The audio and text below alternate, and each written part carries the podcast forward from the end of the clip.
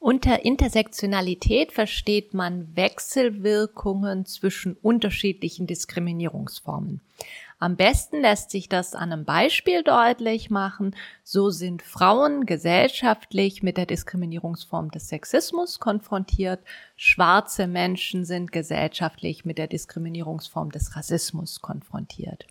Wenn wir jetzt eine schwarze Frau haben, dann ist diese schwarze Frau nicht einfach nur mehrfach diskriminiert in dem Sinne, dass sie Sexismus und Rassismus erlebt, sondern durch die Wechselbeziehung zwischen Sexismus und Rassismus erlebt diese schwarze Frau nochmal eine ganz andere Art von Diskriminierung, als es beispielsweise schwarze Männer, die Rassismus erleben, oder weiße Frauen, die Sexismus erleben, tun würden.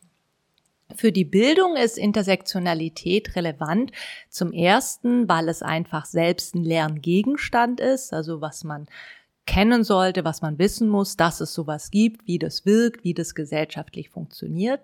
Zweitens kann man Intersektionalität auch als ein Analyseinstrument nutzen, um zu schauen, wie ähm, werden denn Lerninhalte dargestellt oder vermittelt, ähm, wer redet da, welche Perspektive wird da eingenommen, welche Diskriminierungsmuster werden wie in irgendeiner Form vielleicht auch durch die Art und Weise der Gestaltung von Lerninhalten weiter verfestigt und transportiert.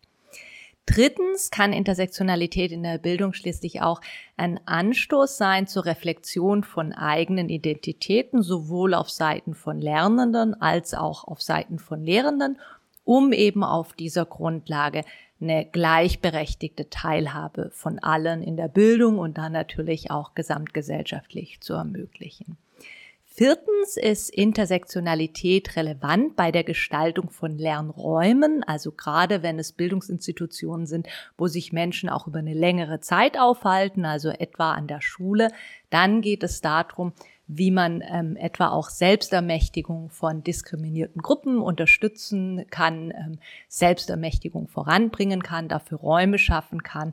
Und ähm, auch dazu ähm, kann natürlich Intersektionalität als ein Konzept helfen. Als einen fünften Punkt möchte ich noch darauf hinweisen, dass Intersektionalität auch relevant sein kann bei der Konzeption von Lernformaten. Besonders relevant kann das beispielsweise sein, wenn wir uns offene Lernformate angucken, wo, wie beispielsweise Barcamps, wo sich ja im Prinzip alle gleichberechtigt beteiligen können, aber man sich dann eben natürlich trotzdem anschauen sollte oder analysieren muss, inwieweit das denn in der Realität auch tatsächlich umgesetzt werden kann.